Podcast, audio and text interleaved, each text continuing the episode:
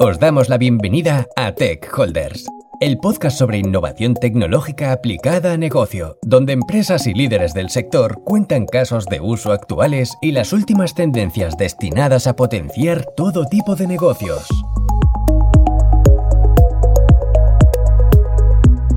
Bienvenidos a Tech Holders, soy Alex Hidalgo y os doy la bienvenida a otro nuevo episodio. Hoy, como en casi todos los episodios anteriores, pues lógicamente vamos muy centrados en la innovación. Pero claro, la innovación también tenemos que ser conscientes de un poco la situación ¿no? geopolítica en la que nos encontramos. Creo que no es nada nuevo, que, todos entendéis perfectamente pues, el impacto ¿no? que a día de hoy existe. ¿no? Venimos de, por ejemplo, una pandemia que pensábamos que era un fenómeno que era imposible que sucediera y sucedió. Y cómo eso ha repercutido, ¿no? Y cómo ha repercutido también pues, en esta globalización en la que estamos a, a toda la industria, a todo lo que estamos un poco acostumbrados cuando, cuando hablamos de innovación. Y es que ahora lo seguimos viendo con la guerra de Ucrania, los temas de problemas logísticos. Creo que un ejemplo muy claro fue cuando, cuando se bloqueó el canal de Suez, ¿no? Y, era una cosa que parecía también muy extraña que sucediera y fue un impacto enorme ¿no? en las industrias, no solo en los retailers, sino en casi cualquier manufacturing que, dependiera ¿no? de componentes que venían por, por ese canal y se crea un fenómeno que arrastra ¿no? en cadena y que tiene un impacto que muchas veces para muchas empresas es muy difícil de remontar. Pues un poco entendiendo e, estas claves, y vamos, vamos a hablar bastante de, estos temas de cómo afecta la geopolítica a todo el entorno en el que nos movemos de innovación, pues hoy contamos con Eva Linares, que, que, trabaja en Intel. Ahora ya nos contará un poquito más ¿no? su posición ahí y un poco su trayectoria pero nos la hemos querido invitar porque Intel en concreto es una empresa que está viviendo ¿no? en, su, en su piel pues todo este fenómeno de, lo que les puede impactar, ya sea mm, las guerras, pero sobre todo, por ejemplo, las crisis ¿no? de que están sufriendo pues, con, con los de materias primas, que en su caso puede ser pues, la parte del silicio, pero también la parte de, de dónde fabricar, ¿no? que también es, al final, hay un componente político también que condiciona mucho y creo que todos lo conocéis y que lógicamente pues con toda esta situación en la que nos encontramos, pues creo que, es bastante interesante conocer como una gran empresa que todos la conoceréis seguramente por los microprocesadores que tenéis probablemente en vuestros ordenadores, cómo está enfrentándose, ¿no? Y, hablaremos de todo, ¿eh? Hablaremos de esto, hablaremos de sostenibilidad y de muchísimas cosas que seguramente no conozcáis de, de Intel hasta hoy. Y nada, bienvenida Eva. Un placer tenerte con nosotros. Hola, muchas gracias Alex, muchas gracias Plain por esta invitación. La verdad es que es un gusto. Pues nada, siéntete cómoda, ya sabes, un podcast es una tertulia, es decir, no sé, creo que es la primera vez que, hacías uno, me comentaba, entonces no te preocupes, al final es pues un poco que nos cuentes, ¿vale? Vamos a un poco a discutir, a hablar un poco de todo, y, pero antes de nada, para que la gente un poco te pueda conocer, es mm, pues quién es Eva Linares, ¿no? Bueno, pues eh, Eva Linares eh, es eh, una persona que, un poco mi trayectoria, llevo veintitantos años en el mundo tecnológico, a pesar de que estudié la carrera de químicas, fijaros, pero nunca he trabajado como químico. Empecé con terminar justamente la carrera con el tema este del año 2000, mm. que parecía que se iba a parar el mundo, en lo del euro. Y bueno, pues entonces entré en, el mundo de la tecnología, me enseñaron a, programar en COBOL y en ensamblador, o sea, increíble. Y, nada, y a partir de ahí, pues nada, pues he ido evolucionando en, eh, pues desde programación, a consultoría, a jefe de proyecto, eh, bueno, pues eh, hasta que en un momento eh, di el salto a la parte de alianzas, marketing y alianzas, que bueno, pues te da otra visión. Y es una empresa de servicios, luego pasé a una empresa de software, ¿vale? De, de analítica avanzada, como alianzas y, y, responsable de canal.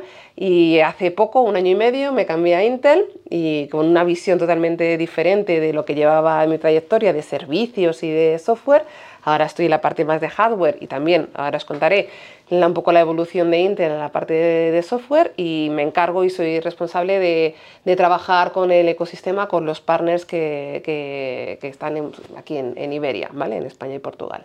Si tuvieras que decir de 1 a 10 cuánto fue diferente Intel cuando lo conociste por dentro, de lo que esperabas que era por fuera. Bueno, pues eh, impresionante. O sea, creo que Intel para mí eh, es una gran desconocida. Es una gran desconocida.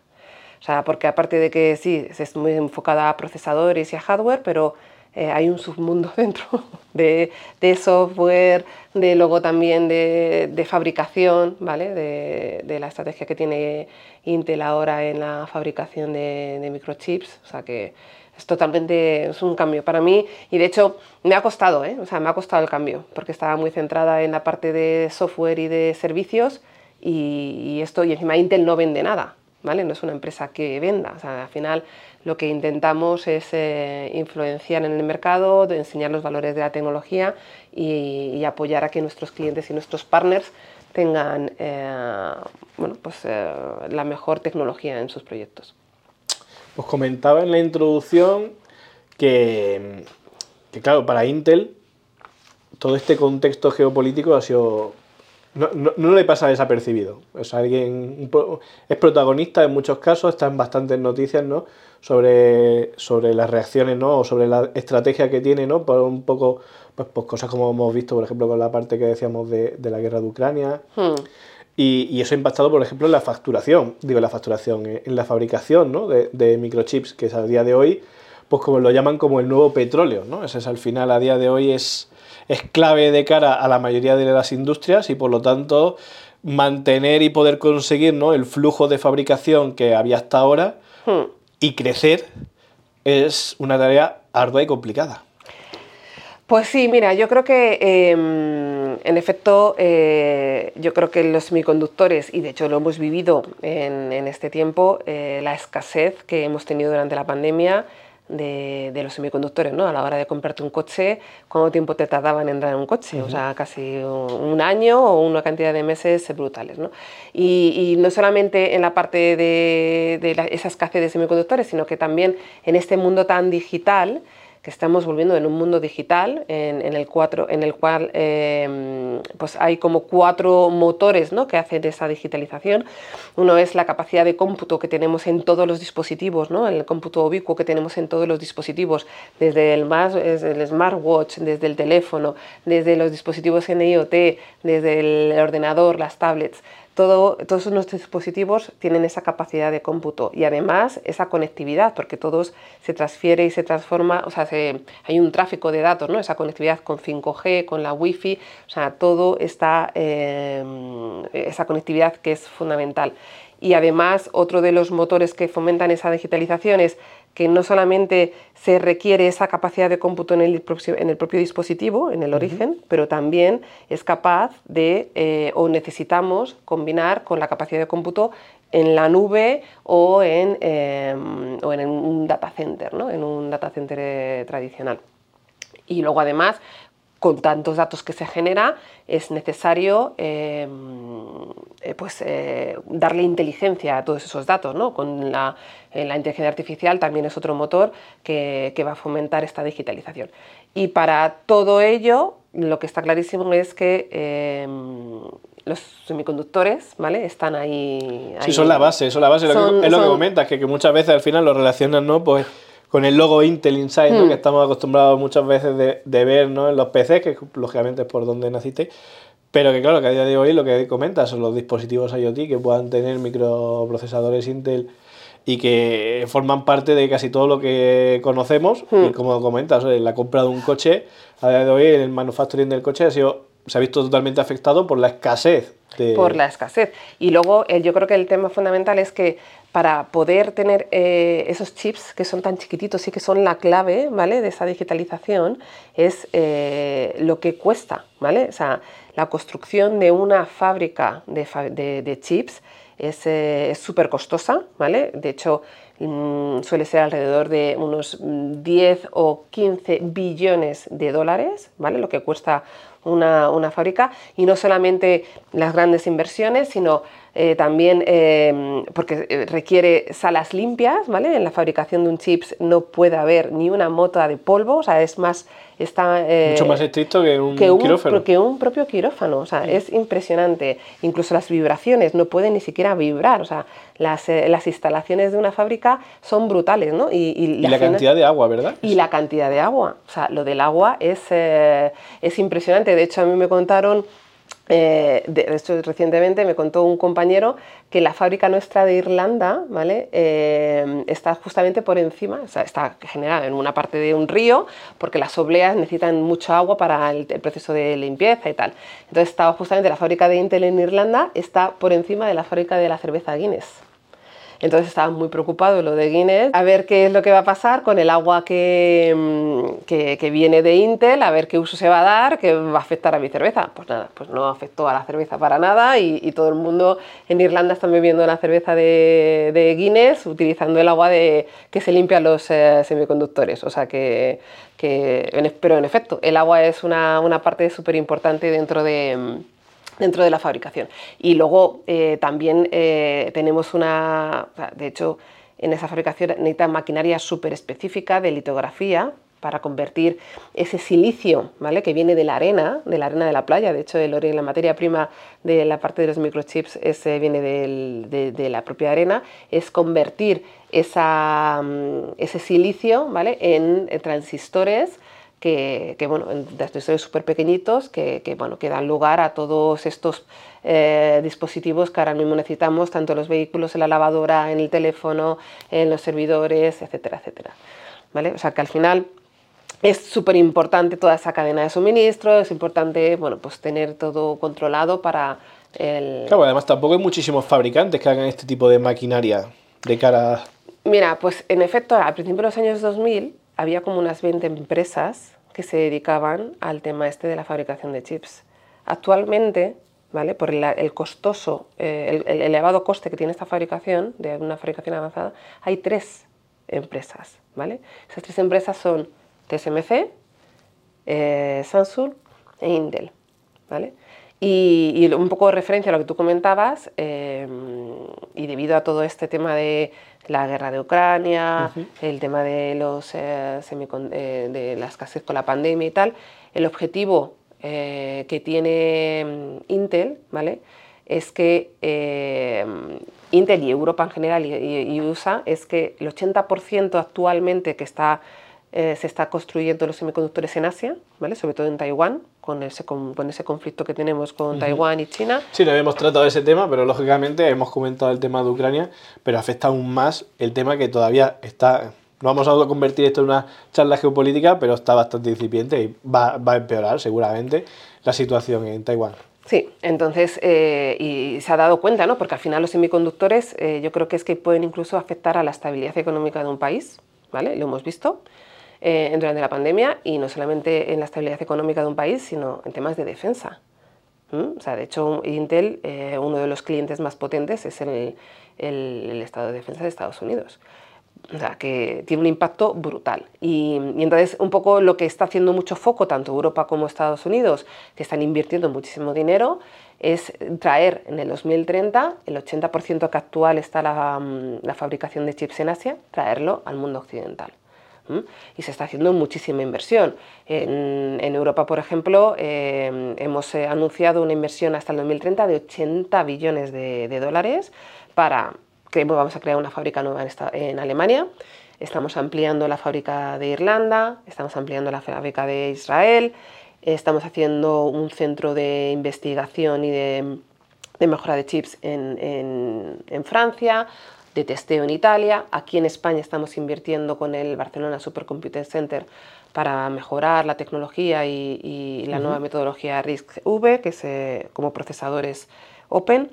Y, y, todo eso es con el objetivo bueno, pues de, de, traer aquí en Europa y luego en Estados Unidos, que también se ha hecho muy famoso, que se va a invertir unos 250 billones de dólares también con el Estado americano para ampliar fábricas en Estados Unidos. ¿no? Al final yo creo que Intel es la única empresa que tiene capacidades de diseño, ¿vale? tenemos procesadores y tenemos eh, productos que van evolucionando y que van mejorando. Sí, que lleva líderes de innovación. Líderes de, de innovación, ¿vale? Y porque también tenemos procesadores no solamente para la parte de, de servidores, uh -huh. PCs, IoT, inteligencia artificial, o sea, tenemos muchos eh, tipos de procesadores dependiendo de la carga de trabajo y mm, pues eso, en Estados Unidos eh, Intel es la única empresa que tiene capacidad de diseño y de fabricación. De hecho, Eh, también por parte de Intel, una de las estrategias cara a este año o cara a, con el nuevo CEO que tenemos es que podemos nuestras fábricas construimos para nosotros mismos,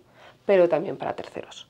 O sea, eso con esa alta demanda de datos y de capacidad de cómputo que se requiere, pues la estrategia es, oye, no solamente voy a producir para mis, eh, para mis productos, sino voy a compartir mis capacidades y mi, mi conocimiento en, la, fabricación, incluso mi IP, ¿vale? Eh, para terceros. Y incluso con la competencia, ya hemos firmado un acuerdo con Amazon, eh, con Meta, o sea, es decir, que, mm, bueno, pues, pues ese es el objetivo de Intel, ¿no?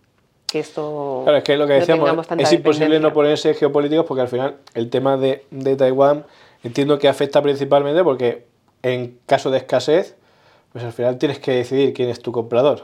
Mm, y, ahí es cuando estamos hablando de que es e, el semiconductor es algo, y al final en su composición ya dentro de lo que es el microchip, es tan valioso que, que tenerlo, poder adquirirlo por, por delante de tu competencia, aunque ya estemos hablando a nivel de países, es una ventaja competitiva enorme. Entonces al final es una guerra por, por, por ser ¿no? la, la fabricación de, de ellos. Entiendo que pues, Europa y Estados Unidos hagan este cambio. ¿Crees que es una cosa que solo puede hacer Intel por el tipo de, de manufacturing que es?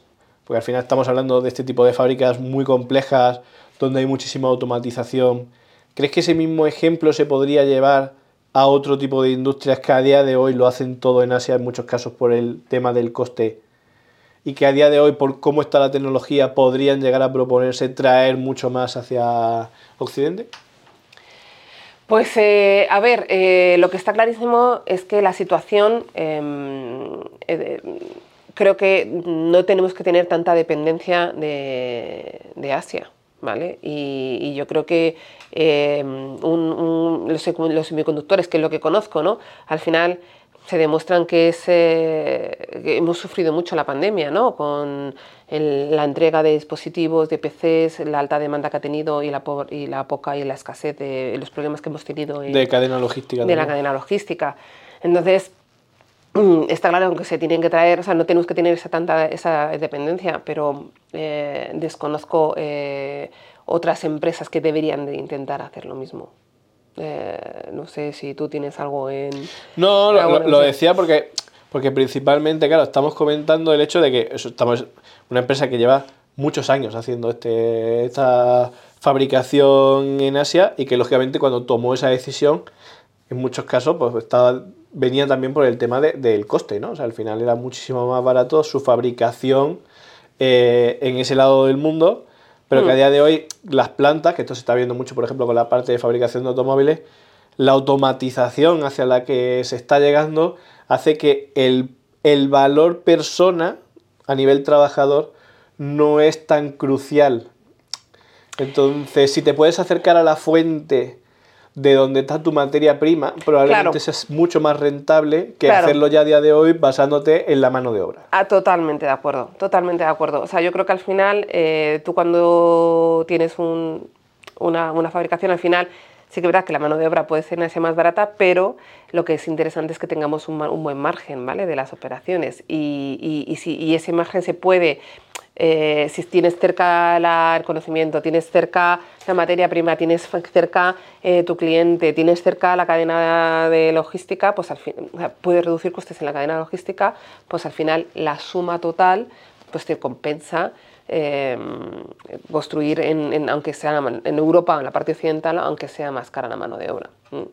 De hecho, una de las cosas que se puso encima de la mesa eso, ¿no? en Inter, cuando se decidió Alemania para montar la fábrica, aparte de que se requiere mucha agua, un tema, los clientes cerca, de hecho estoy en Alemania con todo el tema de automoción, eh, mucho de la gente puso en duda, ¿no? ¿Por qué te vas a Alemania cuando la mano de obra es tan cara?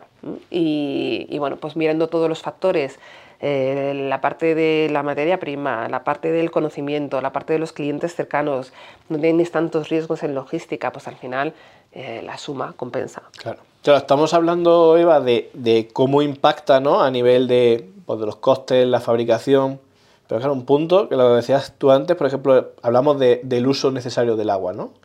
Y es que al final toda esta fabricación tiene un, efecto muy grande ¿no? a nivel de sostenibilidad, que es al final entiendo que otro de los puntos más importantes que están sobre a día de hoy sobre la mesa de Intel. Hmm.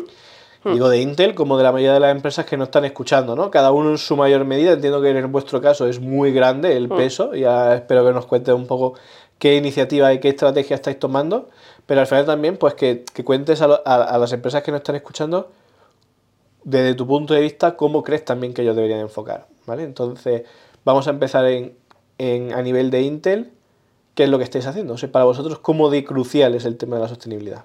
A ver, em, para nosotros, eh, y creo que en el mundo tecnológico la, sostenibilidad se tiene que ver desde una visión bastante holística. ¿no? Hemos hablado de que muchas veces el dato se genera en el propio dispositivo eh, y hay que mirar eh, esa sostenibilidad desde el origen del dispositivo y ese movimiento al, al, centro de datos donde se procese y eh, en el cloud, puede ser on-prem. Y no solamente ahí, sino también eh, la, la, red, ¿vale? que muchas veces ese, ese tráfico de, de, datos de un sitio a otro tiene, tiene mayor peso y mayor consumo energético que incluso el, el, propio procesamiento. ¿vale? O sea que hay que mirarlo la sostenibilidad en un mundo completo. ¿no? Eh, además, Intel tiene, eh, lo que hemos hablado, tiene el, el tema de que es fabricante y para Intel la fabricación y la sostenibilidad en el proceso de fabricación es crucial. De hecho, en, Estados Unidos se ha, nombrado Intel como la empresa más sostenible eh, en la parte de, como empresa más, sostenible por Barrons, ¿vale? que es una, empresa, una, una, revista especializada en economía en tema de medio ambiente. Y lo estamos demostrando, ¿no? queremos ser una empresa con, eh, con emisión, eh, con, con, emisión neto cero de, eh, de, carbono, o sea, lo que intentamos es que emitimos carbono, pero somos capaces de retirar de la atmósfera la misma cantidad de carbono que emitimos. Luego el tema del agua, somos un cómputo cero también de agua, ¿vale? Lo que, el agua que que, gastamos o que usamos, eh, pues bueno, pues la volvemos a, a poner eh, cero, o sea, la, la restituimos. Luego nuestras fuentes eh, de energía renovable, actualmente el 85% utilizamos energías renovables en la fabricación y queremos llegar a un 30% en, eh, a un 100% en el 2030. ¿vale? al final estamos muy enfocados en, fábricas que sean totalmente sostenibles y luego eh, tenemos nuestros productos ¿no? que también queremos que sean sostenibles. Desde eh, en un data center, en un centro de datos, pues valoramos y analizamos la sostenibilidad tanto de la parte del silicio, la parte del servidor, la parte del, del rack, del centro de datos ¿no? en, en, su totalidad. Y, y una de las cosas que estamos innovando es en, la, en, la, los que son los servidores modulares. Los servidores modulares, eh, lo que consiste o lo que queremos es que cada uno de los componentes, el almacenamiento, el procesamiento, el networking, eh, la entrada y salida de los dispositivos, todo esto sean gestionados y actualizados de manera independiente. ¿Esto qué es lo que conlleva? Pues bueno, pues que se, tengan, se pueda optimizar ese rendimiento, se alarga el, ciclo de vida de ese componente y al final afecta en un, en un desecho, ¿vale? Un desecho, reducir el, el, desecho de los residuos electrónicos, ¿no? Así que eso es la verdad. Eso en concreto, además, tuve la oportunidad, cosas que no tienen nada que ver con este podcast, pero de la casualidad de que estando en, San Francisco pude, pude, visitar uno de los data centers. Si tú me puedes decir más que yo. Y, eso lo vi en persona, vi exactamente los nuevos diseños que se han hecho de, a, nivel de las tarjetas racks, el cómo se crean ¿no? las diferentes placas y que, es bastante curioso el cómo se ensambla, ¿no? Al final eso es como un pequeño Lego en el que todo se, se, inserta y en minutos cambian, ¿no? Directamente a nivel de procesador o memoria, etcétera lo cual lógicamente alarga la vida porque estás reutilizando la mitad de los componentes porque en vez de hacer toda la fijación, pues, pues todo es al final acoplable, ¿no? Claro, claro.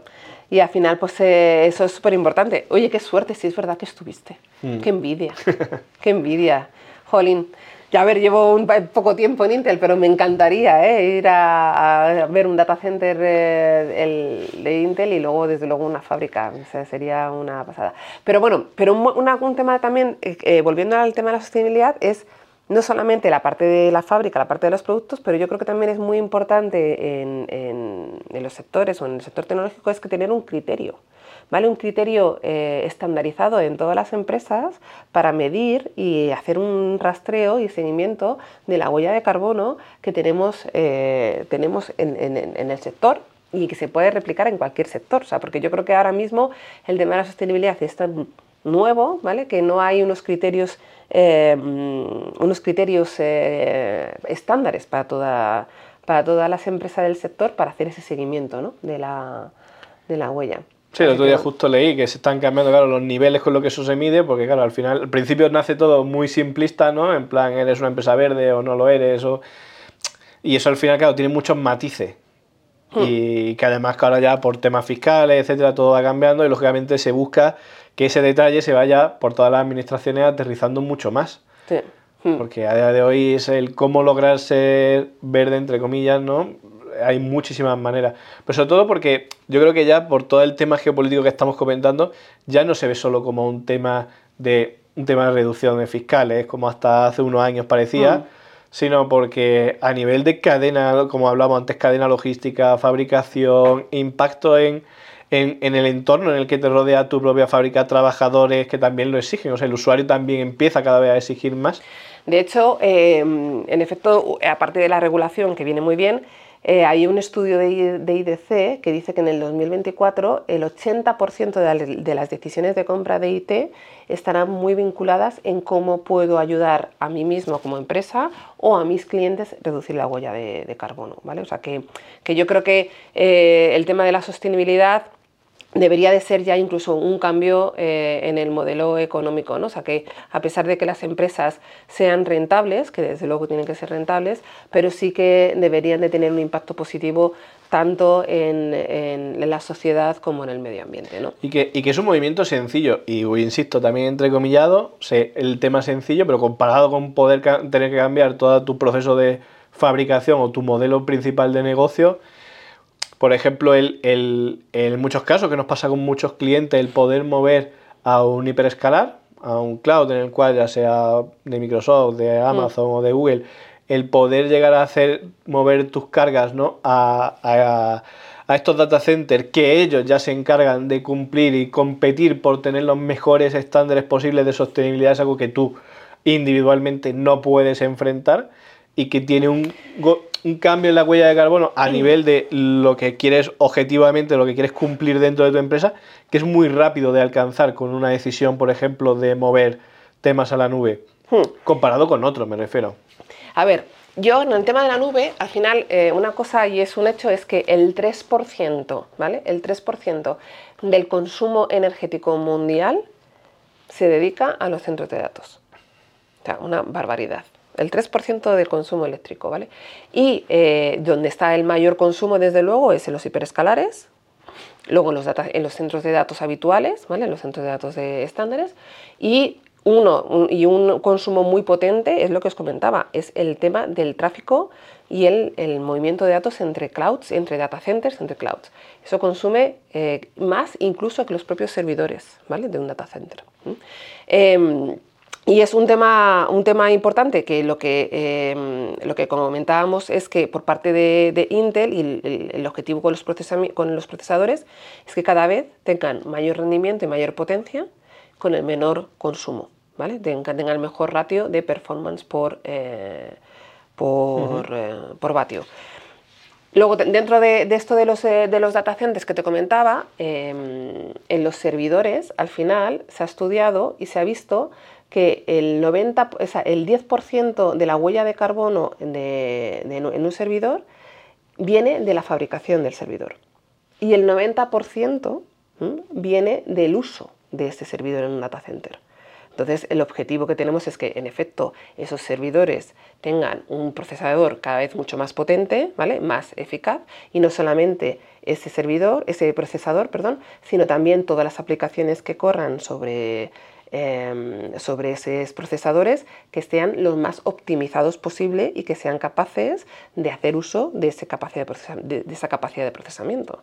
al final es un cómputo que tenemos que mirar, o sea, bueno, pues no solamente la... sea, que tenemos el hardware que te permite tener a mejor performance por vatio, sino que también la capa de software y el aplicativo sea consciente de que, eh, haga uso de todo ese eh, beneficio del hardware. O sea que mm, Luego, otra cosa que también se está innovando mucho por parte de Intel para reducir ¿vale? ese consumo de electricidad en los data centers es la, refrigeración por inmersión eh, acuática, ¿vale? líquida. Eh, lo que se quiere conseguir es que el PUE, que es eh, un baremo que mide eh, la efectividad del mm. consumo electrónico o energético dentro de un data center, que se calcula con la cantidad total de energía de un data center, ¿vale? que pasa un data center, con, dividido por la energía que utilizan los servidores, pues al final sea lo más eficiente posible. Y eso, es, contra más cercano al 1, eh, mucho mejor, ¿no? es más eficiente es el data center. Y en este caso, con la inmersión líquida, llegamos a un valores de 1.03. En, el consumo y en la eficiencia de, energético de los data centers. Entonces, no necesitas enfriar todo el edificio, solo esa parte. Claro, en un principio son, es eh, inmersión, inmersión líquida de los propios servidores, ¿no? que entonces lo que se hace es bueno, pues que esa, la energía que entra en el data center sea lo más eficiente, incluso esa energía que se desprenda que se pueda dar uso para calentar otros, otra parte del edificio, lo que sea. Pero sí está en, la inversión en, de los servidores, que es algo que, bueno, hemos incluso firmado acuerdos en Asia, eso está muy evolucionado en Asia. Se está trabajando mucho con, Asia, volvemos otra vez a Asia, pero bueno, la idea es luego volverlo y trabajarlo aquí en, Occidente, ¿no? Pero se está innovando mucho en, esa parte. Y de hecho, al final lo que nos, lo que nos preocupa es que es eso, ¿no? que, que eh, si es un 3% ahora mismo el consumo de, a nivel mundial de la energía para los data centers y estamos en un crecimiento exponencial del dato, del procesamiento, claro, o sea, esto, puede solo crece, no esto puede crecer. Pero, y la idea ¿vale? es que ese crecimiento de consumo energético no sea tan elevado como exponencial, sino incluso dentro de ese que se mantenga en un 3%, ¿vale? De hecho, se está viendo ¿no? que los, los, procesadores cada vez son más potentes y tienen más capacidad de cómputo. Entonces, bueno, pues eh, pues a ver, la sostenibilidad yo creo que es algo que se debe realmente interiorizar en, las empresas y en el modelo. De... esa, cultura, esto es una pregunta que no estaba preparada, pero es así, solo... Mm, si no tenemos nada preparado. ya, que es el tema de esa cultura, ¿cómo la notas que llega a calar dentro de cada uno de los empleados de Intel? Pues, eh, pues yo creo que, nosotros somos muy conscientes. A ver, dentro de Intel, una de las líneas de negocio que se quiere hacer cara al 2023 es muy centrado en el tema de sostenibilidad. ¿vale? En la sostenibilidad dentro del data center y en los PCs, por ejemplo, también. ¿vale? O sea, al final lo que intentamos siempre y con nuestros productos es que, bueno, pues que sean lo más sostenibles, porque igual que te he comentado que en un servidor un 10% es la fabricación y un 90% es el uso, ¿vale? porque al final un servidor en un centro de datos está 24 por 7, en, la sostenibilidad o en la huella de carbono en un PC es todo lo contrario. ¿vale? Un 90% es la fabricación y un 10% es el consumo. Es la, en ejecución. ¿Por qué? Porque la fabricación eh, requiere y el, un PC pues utilizamos mucho la, la batería, no estamos totalmente en uso. ¿no? Y, yo creo que dentro de los, los empleados de Intel eh, sí que nos inculcan mucho ¿no? el tema de, de, la sostenibilidad y, y, es una empresa americana, es el número uno eh, como empresa más sostenible en Estados Unidos. O sea que sí que... y, que creo que, es totalmente necesario, porque la innovación es lo que tiene. la innovación es cuando ves más allá de lo que puede venir, ¿no? Y al final te permite un poco pues, sacar esa ventaja competitiva que tienes como, como compañía, ¿no? Sacar mm. lo mejor que tienes dentro de la compañía. Y no te puedes dormir. Que hace poco leí además que, que es un riesgo que va a, afectar bastante a los fabricadores, a los fabricantes de televisiones, y es que se está poniendo en duda no sé si ya está firmada hasta la ley, de las televisiones de 8K a partir de ciertas dimensiones, eh, se va a prohibir su venta en Europa. Mm. Y es porque un televisor de esas medidas, en la energía que necesita, es muy grande. Creo que hacían como la comparativa de que podías tener todos los electrodomésticos encendidos de tu casa, que al final esa televisión iba a consumir más. Mm. Es un poco al final esa batalla, ¿no? Por intentar crecer, como hemos visto siempre, ¿no? Con tener un número más grande que después del del 4K claramente había que crecer a otra cosa, aunque ya a la percepción de los humanos empieza a ser complicado, ¿no? Hmm. Pero claro, desde el punto de vista energético ya puede ocurrirte esto. A lo mejor no estaba, nadie lo pensó, o si lo pensaron, pero pensaron que el riesgo era bajo, Pero, pero te puede ocurrir, te puede ocurrir que ahora de pronto pues hagas un PC que te digan que no se puede llevar al mercado porque su consumo es demasiado elevado. Porque cada vez va a haber más leyes que regulen esa parte. No, no, no, eh, es totalmente de acuerdo. O sea, yo creo que, que tú cuando... Hay, o sea, yo creo que la sociedad también tiene un chip, ¿no? A la hora de...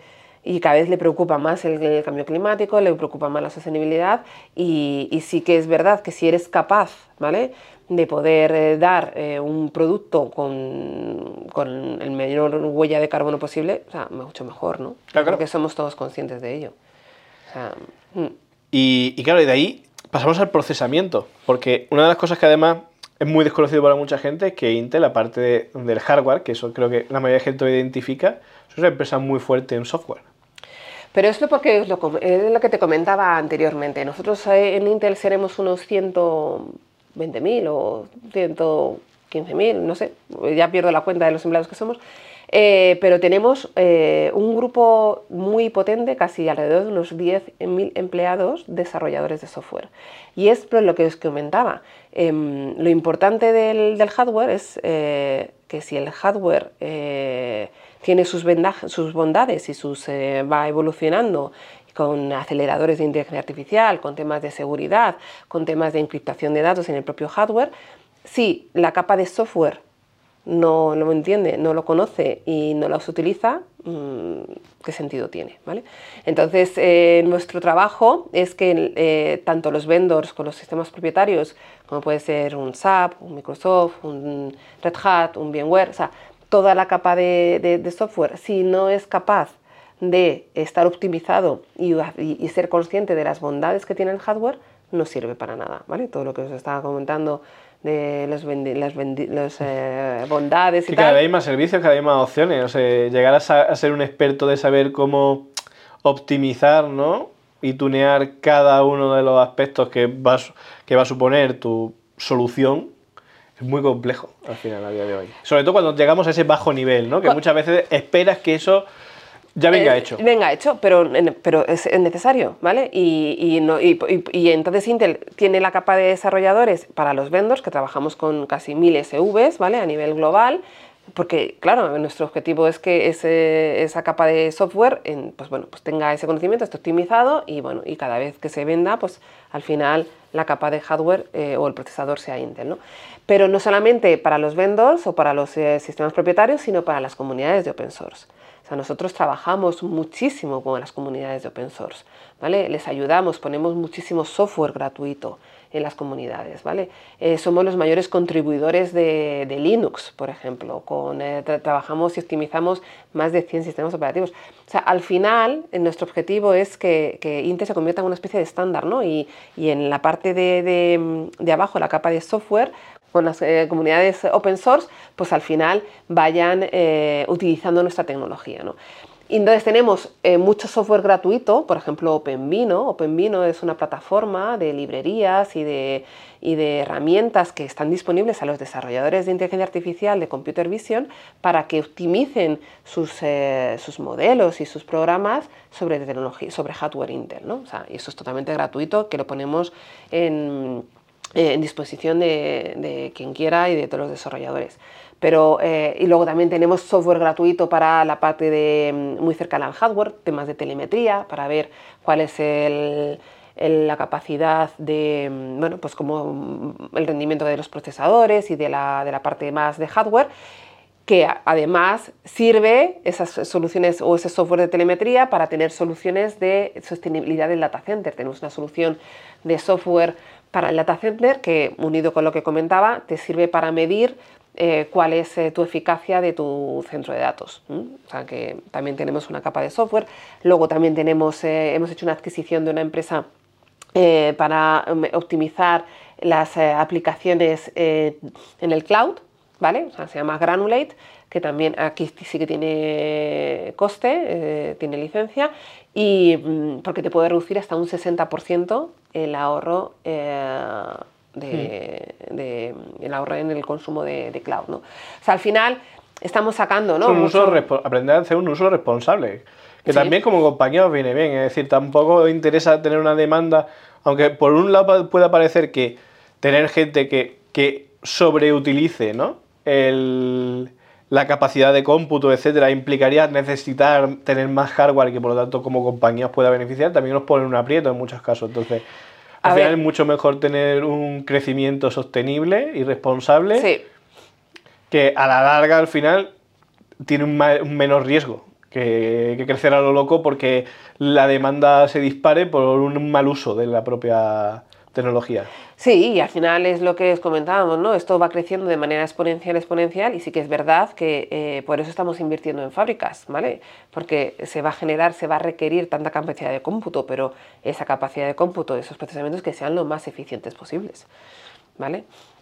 Entonces es un, o sea, hay que crecer, eh, pero siendo de manera responsable y de manera eficiente. Ahí bastante ligado a eso, lo que me viene a la cabeza es todo el tema de blockchain, que también ha sido uno de los grandes protagonistas de, claro. de sobredimensionar la necesidad ¿no? de cómputo para poder hacer la parte de minería. Ahí está. De hecho, eh, la parte de ahí de las tarjetas gráficas y tal, ahí se ha, habido un, incremento brutal con el tema de la capacidad. ¿A vosotros como compañía os ha afectado? Pues mira, no, porque nosotros en la parte de minería eh, ahí era, se utilizaban más temas de GPU que de CPU y no... ¿vale? De hecho, mm, Intel ahora va a sacar GPUs, ¿vale? Muy potentes también, eh, pero claro, sí que es verdad que ahora la demanda ha bajado bastante más. Bueno, pero esto, esto cambia rápido. Mm, pero sí, pero hemos sacado nuevas GPUs para tanto para, para HPC y para computación de alto de inteligencia artificial claro, por eso digo que independientemente de blockchain, por un lado está la inteligencia artificial, pero vamos, también está el mundo de las videoconsolas, que también ha sufrido ah, muchísimo. Bueno, bueno, bueno, bueno. Claro, con la locura de utilizar las tarjetas gráficas para otra cosa, a, los propios fabricantes de toda la vida de ese que eran los principales eh, sponsors ¿no? de esa tecnología, también les ha costado ¿no? llegar a ella en muchos casos, porque su uso ahora era otro. En efecto. Pero bueno, pero también, o sea, por eso hemos sacado, ¿no? Por el tema del gaming también, que está ahí es otra línea de negocio que antes Intel yo creo que estaba más centrada en otro, en más procesamiento eh, más tradicional, pero eh, estamos sacando nuevos productos cara a este, una nueva división, cara a, sacar eh, tarjetas gráficas muy potentes, tanto para el data center como el gaming, HPC. ¿Y ahí ¿Hacia dónde está llevando la línea de innovación desde Intel? Pues mira, eh, yo creo que el tema de innovación por parte de Intel em, está en el ADN, ¿no? Desde que fuimos fundados eh, hace más de 50 años, eh, habéis visto que empezamos con un procesador, salió la era del, PC, ¿no? El PC personal, el, el computer personal, personal PC, mm. vamos. Em, con el Intel Insight, que todo el mundo conocía el Intel Insight, Pentium, tal no solamente la parte de procesador, tiene la parte de conectividad, o sea, con la red Ethernet, con la Wi-Fi. O sea, es decir, que por parte de Intel eh, la innovación mm, es innovar o, morir, ¿no? Y de hecho, eh, estamos, bueno, pues hay una unidad de negocio dentro de Intel que se llama Intel Lab, que, que su objetivo es invertir en startups, ¿vale? De ahí, bueno, pues se invierte mucho en nuevas eh, empresas y nuevas ideas que luego somos capaces de fomentarlas. Por ejemplo, una de, de, esas empresas que empezó con una startup es Mobileye, que es una empresa de automoción autónoma que es israelí, que era, bueno, pues que era una empresa muy potente en toda la asistencia en conducción y ahora bueno, pues, eh, está en el mundo de la automoción eh, automática. ¿no? Y, es una inversión por parte de Intel que, que, ha salido en bolsa y estamos muy orgullosos de ello. ¿no? Y luego, eh, además, pues eh, tenemos eh, acuerdos y entramos en muchas comunidades, iniciativas de innovación, por ejemplo, en el mundo del retail con ORI, Open Retail Initiative, en el cual nos unimos con muchísimas empresas del sector de retail, con empresas de tecnología, con comunidades de open source para ver el futuro y la transformación digital del, del sector retail o también en energía.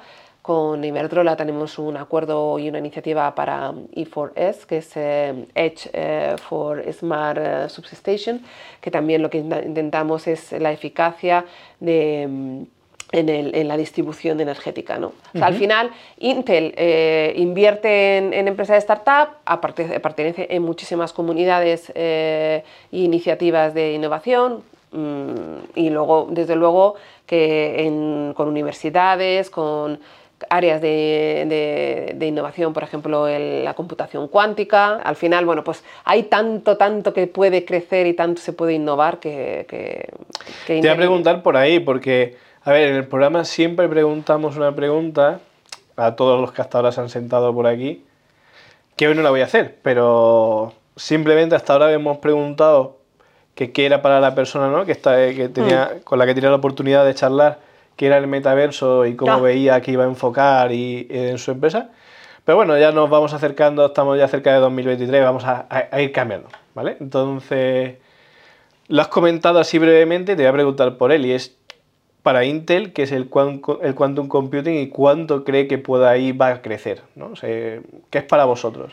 A ver, eh, la computación cuántica, mm, a ver, eh, eh, está ahí, ¿vale? Yo creo que se están haciendo pasos de gigante con la computación cuántica. Sí que es muy complicado, no sé cómo explicar, ¿no? La computación cuántica, pero al final tú seguro que lo sabes más, mejor que, casi que mejor que yo, pero la idea es eh, si tú tienes eh, un transistor, que es lo que estábamos comentando antes, que traduce de 0 a 1, ¿no? Eh, el, lenguaje el lenguaje medio informático, si tienes una moneda en que cada uno es un 0 y un 1, ¿vale? Pues imaginaros una, girando una moneda, ¿no? hacer el spinning de una moneda. Al final puedes tener esa capacidad de, computación mm, casi al mismo tiempo de ceros y unos. Entonces incrementa una barbaridad. Hay muchos, muchísimos eh, retos para el tema de la computación porque esos eh, eh, qubits, ¿no? que es lo que se llama, pues son súper inestables, duran muy poquito tiempo y además requieren una temperatura eh, de menos 180 grados. O, sí, a, ver, a día de hoy la producción es muy difícil. ¿eh? Estamos hablando dentro de la física cuántica, para, para, cualquiera no suena como además ya era complejo simplemente a nivel conceptual de entender. Lógicamente para todos los especialistas que están ahí están intentando pues, dar pasos de gigante muy rápido también. Porque es verdad que tecnológicamente va a suponer un antes y un después, sobre todo pues, con temas como los que comentábamos antes de la, por la necesidad ¿no? que tiene, por ejemplo, la inteligencia artificial, ¿no? de, claro de cómputo que, llegado a este punto, pues va a ser un cambio brutal, ¿no? y que eso va un poco a lo que tú comentabas con el tema del metaverso. O sea, el metaverso está ahí y yo creo que, bueno, pues hay mucho, no soy un especialista y vosotros conocéis muchísimo más del metaverso, eh, pero eso requiere una capacidad de cómputo impresionante, ¿vale? Y a medida que vaya avanzando estas nuevas maneras de, tecnología, de la, la, eh, la computación cuántica, la morfológica, pues al final em, pues eso permitirá todo ese, esa, esa inteligencia artificial, ese metaverso y todo, todo lo que viene más allá, ¿no? que a mí me da, se me pone la carne de gallina pensando en todo lo que va a venir en un futuro. Bueno, eso está claro, creo que ahora mismo es una parte que está en experimentación, entiendo que desde Intel, pues lógicamente por vuestro ADN de hacer procesadores, lógicamente la computación cuántica... Y se está haciendo muchos trabajos, pero con, también con universidades, o sea, claro, claro y también IBM, como los orígenes con los procesadores, también IBM está ahí, tenemos un acuerdo muy potente con IBM. Mm, bueno, pues yo creo que se está avanzando mucho, pero, pero hay muchos retos. Muchos. Hay muchos retos. Y, ya ves, comentabas el metaverso, pero como todo en la vida al final siempre hay algo un, que empuja el doble o el triple que el resto. Yo, y esto es una opinión personal, creo que además la computación cuántica está bastante acelerada por, por la, la parte de ciberseguridad. Y es que la computación cuántica es la única opción que pone en riesgo los sistemas de criptografía que existen a día de hoy. Claro. Porque a día de hoy romper casi cualquier tipo de clave, pues por los algoritmos que hay descifrados son muy complejos, muy costosos, hacer la fuerza bruta es casi hmm. una, es una locura en mayoría de los casos, no es rentable. Entonces, claro, ¿qué ocurre si existe un procesador que va mm, cientos de miles de veces más rápido? Entonces, en ese sentido, claro, pone en duda que algo que a lo mejor se podía contabilizar de hoy, necesitas 200 años para romper esto, a lo mejor no necesitas más que uno. Bueno, ni uno, casi. Claro, y recordemos, ¿no? Total, que al final, total, estoy de acuerdo contigo. Hmm. recordemos cómo empezó todo con Turing, ¿no? O sea, al final es algo que, que mueve mucho eh, y, y, yo creo que por ahí va a haber un empuje, igual que hay otros sectores, ¿no? Como farmacéuticos, etcétera, que, y bancas que necesitan, ¿no? Que mm. ese, procesamiento muy de un nivel muy potente les va a permitir ¿no? hacer modelos de negocio que hasta ahora a lo mejor no podían hacer y de predicción en tiempo real que hasta ahora mismo no podían hacer. creo que es, es un punto que, que, la inversión va a ser constante, que creo que en los próximos años vamos a ver cambios muy grandes. O sea, Sí. Igual que a día de hoy lo ves y ves los vídeos, ves que ahora mismo son como frigoríficos gigantes, muy inestables y que cuesta mantener, creo que eso va a cambiar Bueno, radicalmente. eh, el reto es ese, ¿no? Que convertirlo en hacerlo que se pueda consumir. O sí, sea, hacerlo, hacer un producto al escala, final. Que Claro. se pueda escalar con ello. Porque ahora está muy centrado en investigación y se está trabajando mucho, pero eh, Pero así empezasteis también con los centros de supercomputación. ahí está. O sea que eso al final todo llega. Mm, todo llega, todo llega, todo llega, todo llega. todo Y por eso nos encanta aquí también hablar de innovación, porque al final no puedes perder la pista de este tipo de cosas porque... No, porque están ahí, están ahí. Y va muy rápido. Y, y eso es lo que nos permite que esta digitalización vaya a pasos agigantados. Sí, sí, apasionante. Y nada, y apasionante tener a alguien de Intel, ¿no? Porque al final es lo que decías, es una empresa totalmente desconocida para la mayoría, más allá del logo, ¿no? Y que todo el mundo sabe que está dentro del PC, que la mayoría de la gente, pues, pues a no ser que te dediques muy en ese nicho, tampoco saben ni cómo funciona, ni Ni- cuál es su complejidad. Ne- De hecho, o sea, yo soy un ejemplo. A ver, normal, imagino que habrá pocos ingenieros dentro de Intel que sepan toda la complejidad que existe dentro de, Mm. de sus productos, pero, pero era bastante interesante porque al final es la base. Es la base Sí. de a lo que nos dedicamos, la base de la tecnología que utilizamos para lo- todo lo que estamos hablando aquí en este podcast de innovación. Sí, de hecho... Casi ninguna de las cosas de las que contábamos existiría. Si no estuviese eso. De hecho, eh, esa es la base, ¿no? Y es eh, el Logan, el, el claim de Intel es do something eh, wonderful, ¿no? Porque al final es, eh, si no tienes esa base, mm, no puedes construir nada.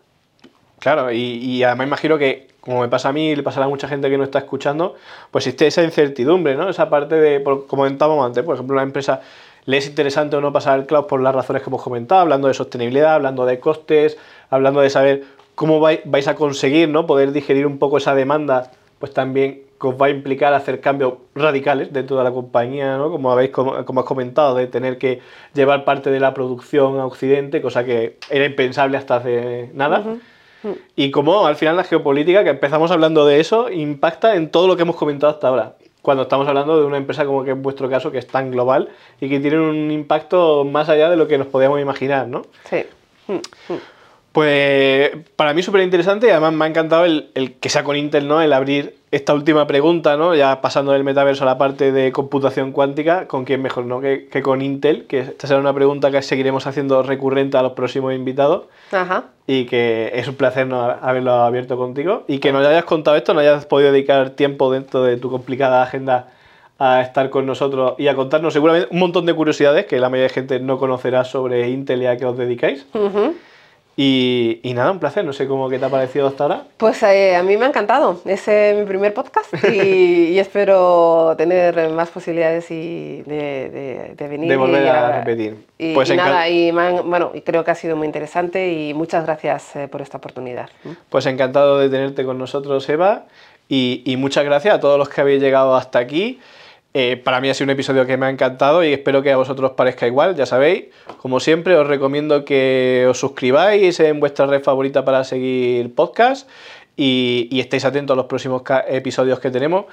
Creo que tenemos, estamos ahora, vamos a arrancar 2023 con un montón de cosas nuevas que contar y vamos a seguir ¿no? conociendo a esas personas, que es lo que más me encanta del podcast, ¿no? O sea, es conocer a esas personas que están detrás de estas grandes empresas, que, cuyo nombre, ¿no? Como pasa el día de hoy, ¿no? Intel es muy rimbombante, que al final son personas que en el día a día, como, como todos los que nos dedicamos a este sector, pues, pues tra- intentamos trabajar en, en innovar cada día, ¿no? Y en hacer que de la tecnología también pues ayude ¿no? a, a- a nuestro día a día, a nuestro mundo, a la sostenibilidad que tantas veces tratamos, a la innovación que tantas veces nos encanta tratar y, y espero que nos veamos muy pronto en el siguiente episodio.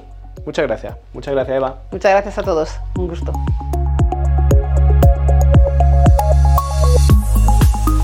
Gracias por escuchar este episodio de Tech Holders.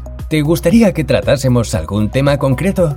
No dudes en hacernos llegar tus propuestas o comentarios a techholders.planeconcepts.com.